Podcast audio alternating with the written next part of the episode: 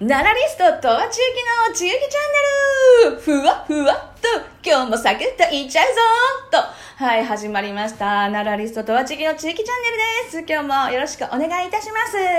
今日はですね、実は秘密の回にしようかと思いましてですね、いわゆる幻の回、もうあの、いつもはあの、ね、ポッドキャストを上げま、あの、アップしましたらね、すぐにあの、言うえーツイートでねあの本日あのポッドキャストをあの公開しております。皆さん聞いてくださいねというようなツイートを上げるんですが今日は上げないでおこうと思います。なので今日のこの回偶然聞いた方はとってもラッキーととってもラッキー幻の回聞けちゃったぐらいの感じでねはいもう幸運が舞い降りると思っていただいていいんではないでしょうか。はいそうなんです。最近ねあの地域ちゃんねあのときめいておりましてですねあのワクワクと恋してるんですね。であの毎年この季節大体恋するんですよ。でワクワクって恋するって言いますか。まああのちゃんとねお付き合いをしますとかねそういうことではないです。ただただときめく人がこの時期に毎年なぜか現れるだけのことなんですけれども今年もやっぱりね現れましてねときめいておりますね。でねラップ作っちゃったんですね。はい。聞いてもらっていいでしょうか？ときめく相手は20代。相手からは対象外。枠外県外問題外。韻を踏んでいいんじゃない？みたいな。好きな人できるとね歌までねラップまで あのできるというねあの恋っていいですよねときめきっていいですよね心が弾むっていいですよねあの心が弾むワクワクするっていうねこのドキドキっていうねあのこういう波動ですよねあのどんなあの生き物でもどんなものでもね微妙に振動してるんですよね。この振動というねワクワクがねどんどんね周りの人にも伝わってあの喜びがね。喜びを呼ぶっていうね。あの同じような振動の人たちが集まってきますからね。あの音差ってありますよね。音差っていうのが一個振動してて横にね何も動いていないものを横に音差を持ってきても影響されて音差もこう振動するようになりますからね。どうそうなんです。心を弾ませるってこれがものすごく大事なんです。あの心が停滞して動かないっていうもう動かないイコールあの何ですか？死に至るのと同じですよね。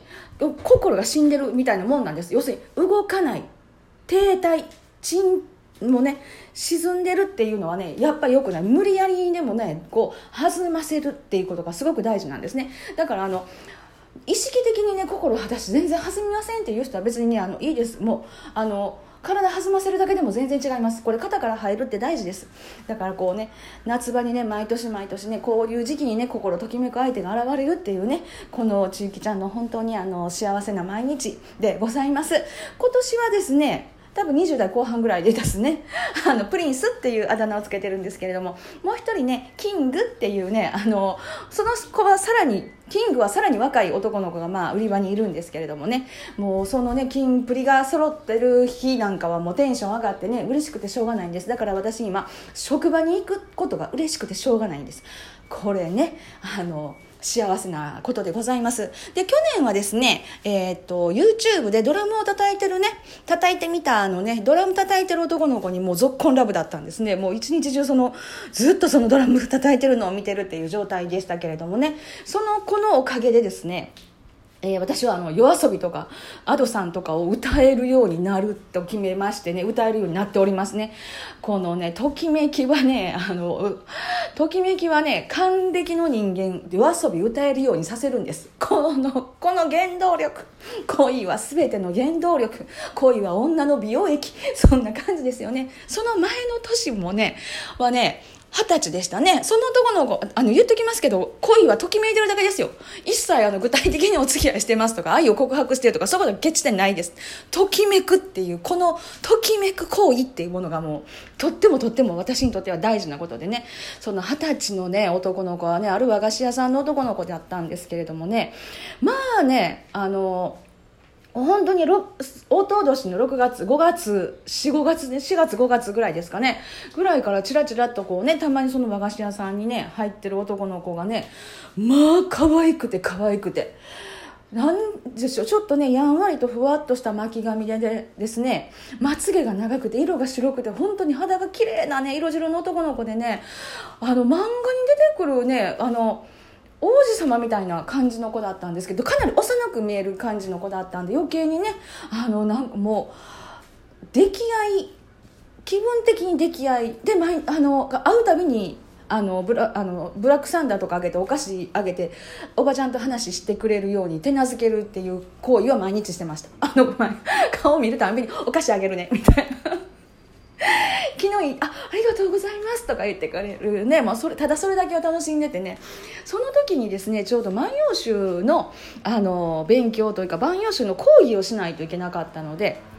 あの万葉集をずっと調べてる時にね田島の姫巫女っていうねあの万葉集の中で朝帰りをした女性がですよ。女性が男性の家に行って朝帰りをした歌を残している田島の姫巫女っていう人のこう歌をベースにあのちょっとね作詞をしてた時期がありましてね。でその男の子をずっと見ながらあの初恋の女の人っていうものとかねなんとなくその結ばれないであろう離れていってしまう男女とかねそういうのをそこの中に織り込んで その男の子を見ながら普通に「あの大和の川恋物語」っていう、まあ、演歌チックな歌詞ですけれどもねそういうのが出来上がったりとかしますのでね恋でときめくっていうことは心の中にパーンって化学反応が起こるっていう爆発的なエネルギーが出るんですよね。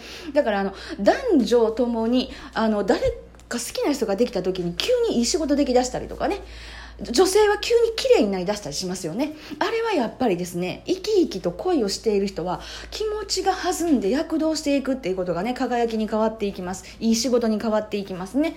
であのその「大和の川恋物語」っていうのはですね、えー激しい人よの残りがまとい朝川渡るまんじゅしゃかっていうねあの演歌です。二十歳の可愛い男の子見ながらね、ちょっと演歌を作りましたけどね。そういう感じでね、あの、ときめくっていうことはね、素晴らしいことでございます。で、今日ね、あの、秘密の会にしようと思っているのはですね、まあ、奈良のことをまず今日はほぼ話しません。全く話さないかもしれないです。で、この、同じ職場にいてても、私はときめいて出勤していますでも全然違う人はここ地獄と思ってるかもしれないです。ね。極楽と地獄は決して遠い場所にないんですよっていうことなんです。これはこのシャバっていう世界ですね。このね。現現世界ですね。このあの現世と言われるところですね。こうシャバ世界っていうところ。遠いところに極楽遠いところに地獄があるわけじゃないですね。このシャバ世界の今生きてる毎日のところに地獄と極楽があるんですよ。だから同じ場所であろうがそこを極楽と極楽やんここって思う人とここ地獄って思う人が同じ場所にいるんですっていうお話です。そしてどんなところでもじゃあ極楽で生きていった方が楽しいんじゃないかと。そうです。シャバ世界なんていうのはどんな地獄も極楽で生きていくっていうことがそれが生まれて生きていることの私たちの宿命というか宿題です。課題です。そうです。その課題クリアをしていかないことには極楽へとたどり着かないんですね。そうなんです。その極楽に行く一番の近道が何かっていうとあそうだ。極楽っていうのは仏教ですよ。天国はキリスト教ですからね。キリスト教のあの、えーと、仏教のお坊さん僧侶の方たち絶対に天国って言いませんからね。天国というのはキリスト教の欧米のあのキリスト教のあの言葉ですね。で仏教は極楽地獄極楽ですね。でそのね極楽へのじゃあ近道は何かっていうお話ですがこれは一つはまず笑顔です。笑顔。笑顔の次に言葉。言葉の次に形です。この3つです。あのね心の中をどうこうしようと思うなんてそれは大間違いです。もうあのねコンプレックスそれから逆境、えー、闇抱えてます。それから黒いあのいろんな私に黒い思いがあるんですよってあります。そんなこと目を向けなくていいです。みんな持ってます。そそこに目を向けて広げるから闇が広がるんですよ。そんなものを覆い隠せばいいんです。闇なんてね光当てたら消えるんですよ。光が当てたら消えるものなんて気にしなくていいです。太陽にだって黒点はあります。あのギラギラギラギラ光っている太陽。ね。あの眩しい太陽。あれ眩しい太陽にさでさえ黒点はあるんですよ。そんなところを誰が見ます？太陽の黒点。あそれはね気象とかねそういう天体とかを観測してる人は見ますよ。でも太陽の恵みは黒点ではないですよね。残りの大きな大きなあのねエネルギーっていうものがやっぱり生命をあの育んで私たちのね生活っていうところに必要不可欠な、ね、光が降り注ぐものが太陽ですよね。そうすれば人間だってそうなんですよ。自分の黒点なんかに目を向けなくていいんです。自分の残りの光り輝いているところを一貫に引き出してくるかです。なかったら作ればいいんです。そういうことです。一切闇なんて見なくていいです。で、過去っていうものですね。この過去です。過去なんて切り捨てればいいです。あの、過去私、いい思い出がないんです。あ、もういい思い出ない方がラッキーです。どんどん捨てていきましょう。人生っていうのは水泳です。はい。もう、あのね、水泳もね、しかもプールで何何往復もするようなものだと思ってください。はい。でね、水泳のの時に、どうやってスピードを出しますか？って次次に進む時にどうやってスピードを出しますか？ね、それはターンした時に思いっきりキックするからですよね。そうです。過去というものは思いっきりキックして蹴飛ばして忘れ去ってしまった方が前に進みやすいんです。ここの過去っていうもののいいもの悪いものにとらわれてそこでとどまってるから沈んでいくんですよ。次に進めないんです。溺れるんです。過去は一切ないんです。はい。今、今日、私とあなたが出会っています。私はあなたの過去に興味はありません。で、過去なんか喋らなくていいです。これから私、こうしていきたいと思っているんです。っていう話についてきてくれる人だけ選べばいいです。過去を知りたがる人間なんてろくなもんじゃないです。本当に。あなた、私の過去があなたの未来を幸せにするんですか？って。そう質問してあげてください。あなた昔こうでしたよねああでしたよね。それは10年も20年も前の私です。それその私は今はいませんしそこから人間進歩もします進化もします。ね。心あ悔い改めてね行動あ悔い改めて行動を変えたりもします。ね学んで学んで成長もします。10年20年前の自分と今が同じわけがありません。その時に10年20年前の話を蒸し返す相手がいたら私の過去があなたを幸せにしますか？って聞いてあげてください。そしてあなたは今幸せですか？これからどうやって幸せになりますか？って質問してあげてください。私は少なくとも今あなたよりは幸せですって言ってあげればいいです。そうです。過去は、これね、本当にね、悪い過去はみんな忘れてあげるでしょ。これいい過去の方が厄介なんですよ。あのー、私よりも年齢が上のね、昭和の何十、まあ20年とか、30年とかぐらいの方たちですかね。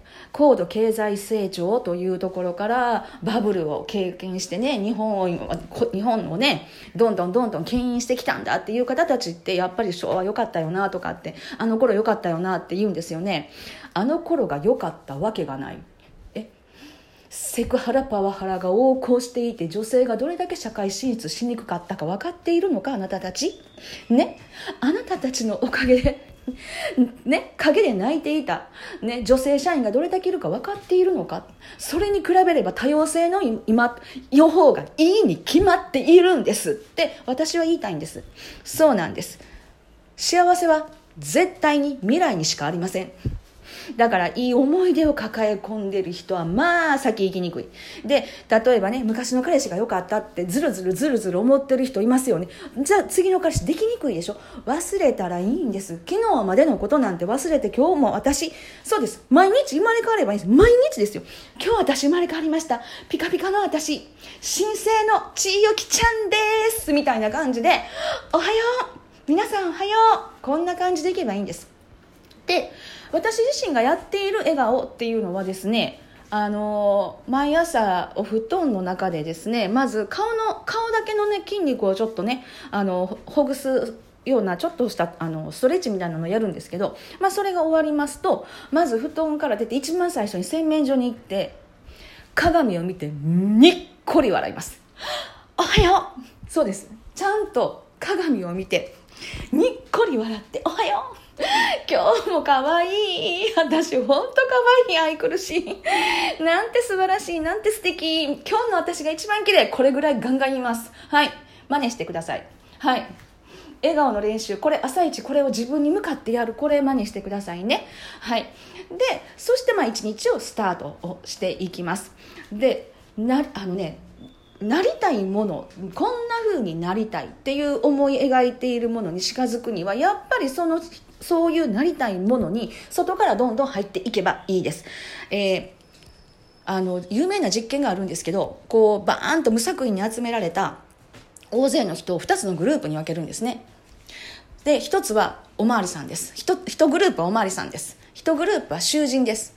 でおまわりさんっていうグループの人たちにはちゃんとおまわりさんの格好をさせます。で囚人は囚人の格好をさせます。そしておまわりさんと囚人ごっこをさせるんです。そしたら本当におまわりさんはどんどんおまわりさんのようになって警官のようになって威圧的な態度になるし囚人はどんどん卑屈になっていくんですこういう実験が何を表しているかというと人間は結局子供の頃からの洗脳というもので成り立っているんじゃないかなってそう思ってもいいですよね。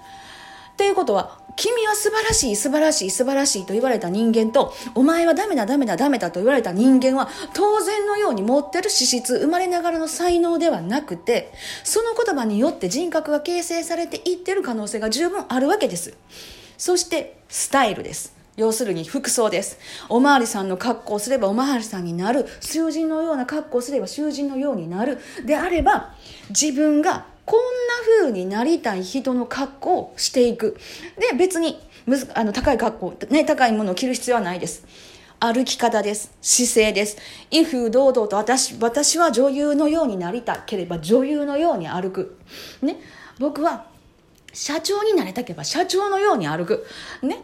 堂々とする視線っていうものをまっすぐと。で、相手の瞳をきちんと見る。で、瞳ね、これ見方があるんです。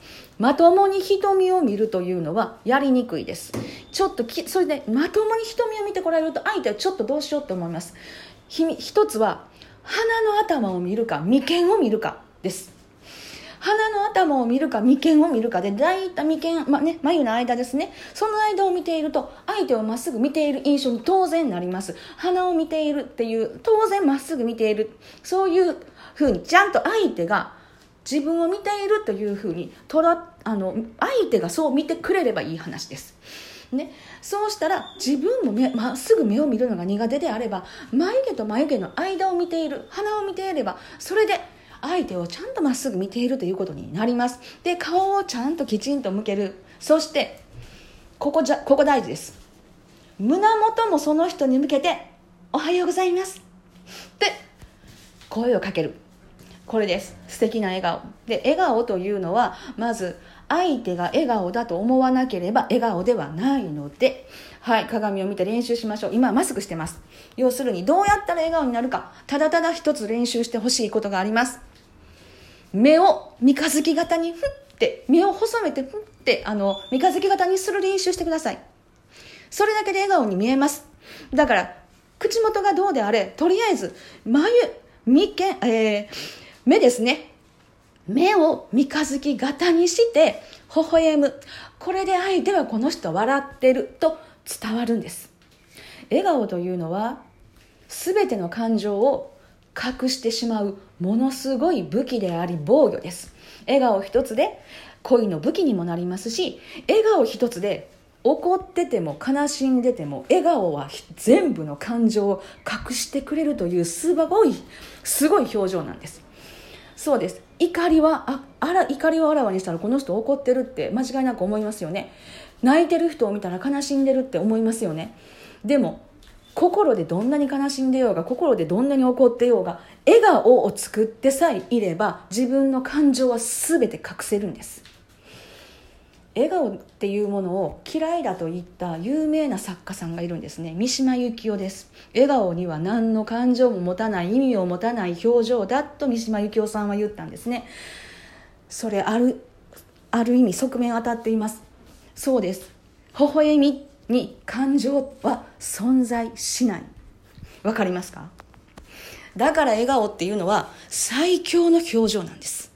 でただ笑顔っていうのがもっとすごい効果があるのは作り笑い作り笑顔であろうと幸せホルモンが出ていくんです嬉しいから笑うんじゃないんです笑ってるから幸せになるんです。まず笑うっていうこの行為がものすごい大事です。朝日を浴びる、とか笑顔を作る、これがね、すごく大事です。これによってセロトニンという幸せホルモンが出ます。だから、笑顔というのは、侮ってはいけません。美容と健康に不可欠な表情です。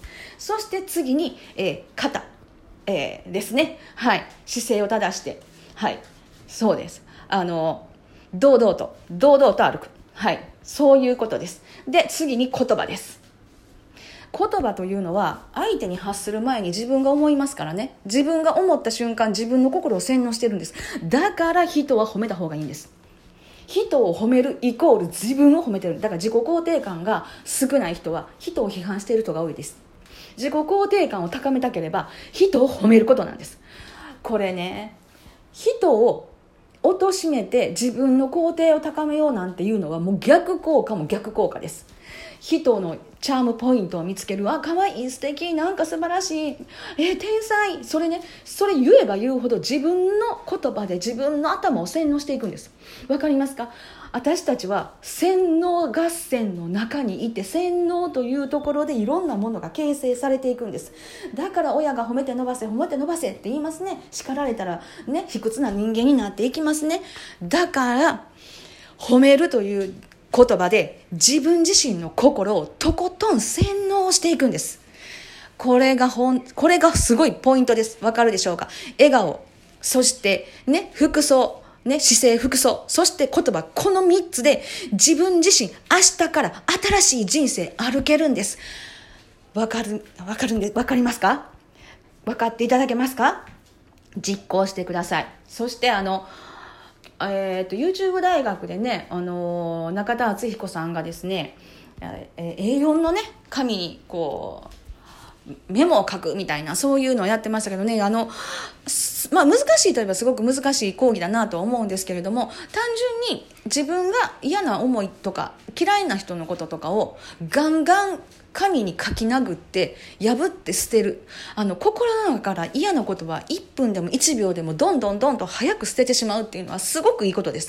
だから毎日例えばいいことよりも嫌なことがいっぱいあったりとかした場合はどんどん書いて破って捨てて心の中から嫌な人間嫌なことは一日も早く1秒でも1分でも1秒でも早く心の中から捨てていくんです。要するに嫌な人間にこだわらないとらわれないっていうこともすごく自分の幸せで安定した心バランスを保つことに対してとっても大切なのでであのできましたら私あのそのねメモ0秒思考っていうねメモ術みたいなのであの偶然やってたことは A4 の紙を横書きにして自分の将来の設計図を書いてたんですね。でも私明確な目標なかった上にあの凡人中の凡人なんです特別に恵まれた才能がないんですそうであの絵は描けません。まあ、歌はうまいです。だからといって楽譜読めません。楽器は苦手です。ね、そういう、あの、弾いてた才能っていう、この人、この、この、この人、この才能あるよねっていう、目に見える弾いてた才能を持ち合わせてないんです。学校の成績中の上、上の下、ま、そんなもんです。容姿、全く全く普通です。全く普通以下です。身長低いです。はい。もうあの顔だってあの無理無理くり可愛いように表情だったりメイクだったりもう無理くり作ってあのまあまあまあまあなところにだけ自分がギリギリ持ってきてるだけの話でね。ちゃんとしたパーツパーツとかね持って生まれた状態っていうのが何も秀でてないです。なのでないんですよ。やりたいこととか目標とか別に。どうしたらいいか分かんないんです。でもでもなでも今のこれは私じゃない的なことをねずっと考えてた時期だったので、まあ、どうやって死ぬかなとどうやって死にたいかなっていうそういうところから入りましてできたらまあ人に囲まれてね桜吹雪の中葬式あげてほしいなぐらいからです。でそっからじゃあ私25歳で離婚あの22で結婚出産うん25で離婚してるんですね。だから人生で 25年でだい一通り全て経験し終わってるんですよ。でその後だからまあ子供を育てることとあとは社会貢献することだなっていうのを漠然とまあそれで仕事嫌いじゃなかったんでね仕事まあしながらっていう感じでしたけどまあそこから大変いろんなね、いろいろんなことがありすぎるぐらいありすぎまして、まあ、デパートで働き出してじゃあ日本のために何か自分が役に立てたらいいなと。で自分の持ち寄り限りの何かって言ったらその時私は販売力はあったんですね。で販売力を日本の国のために生かせたらいいなっていうそういうだから日本メイドインジャパンっていうものにこだわってものを売るとかねそれをセールスするとか世界に伝えるとかそういうことに携わってきたらいいなっていう漠然としたものだけを書いてたんですけれどもたまたま奈良に来て奈良検定を受けてで奈良の,、ね、あの仏像だったりとかっていうその日本の、ね、奈良の素晴らしさっていうね日本の始まった場所の素晴らしさをいかに伝えるかっていうことに今あの携わらせていただいたりしてますしまあねその蝶のことも関わらせていただいてますしまさかその40代の真ん中あたりに書いた人生の設計図の中にテレビに出演するなんか書いてなかったんですよ。でも漠然と大きな夢だけを笑顔を描いてたら神様っていう人は神様は人じゃないですね神様はねあのすごいこう全然自分がが考えられないようなはるかにすごいスケールのことをかんあのどんどんどんどん用意してくださっていてあの20、えー、40途中で思い描いていたことが55ぐらいです。10年かかってますけどね。55ぐらいからダダダダダダッとこうあの整ってこう動き出したという感じですからね。何か設計図を書くっていうことはもう絶対無駄じゃないです。はい。で、いっぱい書いてるうちに何を一番重要としているか、自分が一番どのどういう人生を送り送りたいか、いや、めっちゃお金欲しい、めっちゃ友達増やしたい、そういう人生なのがいいなのいいのか、私はでも一番最初に、高校時代から子供早く欲しかったんです。だからそれはものすごく早い時期に夢は叶ってるんですね。じゃあ自分は家族というものの中でこうしてこうやってこうやっていきたいのか。じゃあ自分の才能をこうやりたいこうしたいのか。もういっぱい借りてるうちに一番重要なものというものが大体やっぱり振り落とされて分かってきます。あれもやりたいこれもやりたいいっぱいあってもやっぱり一番残したいものが何かとか。どんどんどんあこれいらないあれいらないってなってきたりもしますし生きてるうちに私は気が強いと思ってなかったんです。負けず嫌いだと思ったことがなかったんですけど ただただ単に鼻持ちならないわがままで気まぐれで飽き性な人間やっていうことしかわからなかったんですけど販売の仕事やってなんか気が強いあ販売競争に負けたくないって思ったんですね。気が強いや私気が強いっていうのを知ったの40超えてからです。もうであの相手構わずバーンってなんか思い切ってあね相手のポジション関係なく正しいこといやそれは違うと思いますって言ってしまう性格に気がついたのも40超えてからです。どんな場面で自分の、ね、人生っていうものがのが変あの変わっていくかとか自分の中に眠っている、ね、あのポテンシャルがどういうものなのかなんて潜在能力が何なのかなんて生きてないとわからないことだっていっぱいあります。ただ私は一つだけ絶対に間違えない物差しを一つだけ持ってたんです。それは何かというと人を物差しにはしない。神様や仏様や自分が亡くなった両親に褒められる生き方をする。それだけです。神様を信じるんじゃないんです。神様や仏様を私信じてるんじゃないんですいや神様や仏様から信頼される人間になるってそれだけです。それが間違えずに私がまっすぐ生きてきたっていう一つの大きな大きな物差しです人は相手にしてない人はね愛と金自分の利益でね変わります あの 本当ですもう、あ、もうな、大体愛と金で本当にね、あの、世の中の多くの人は動くんですよ。だから、志で動かないです。志だってそれ、それ、その志自分の利益じゃないのっていう志もありますからね。そうです。人を基準になんかしちゃダメです。神仏ご先祖が喜んでくれる生き方をする。そして神仏やご先祖に信頼される人間になる。それだけ、それだけ考えてたら間違いなく生きていけます。そして笑顔と姿勢、服装、そして言葉です。この3つ絶対に忘れずに実行をしていってください。はい、今日の地域チャンネルはここまでです。また次の地域チャンネルもふわふわっとお楽しみに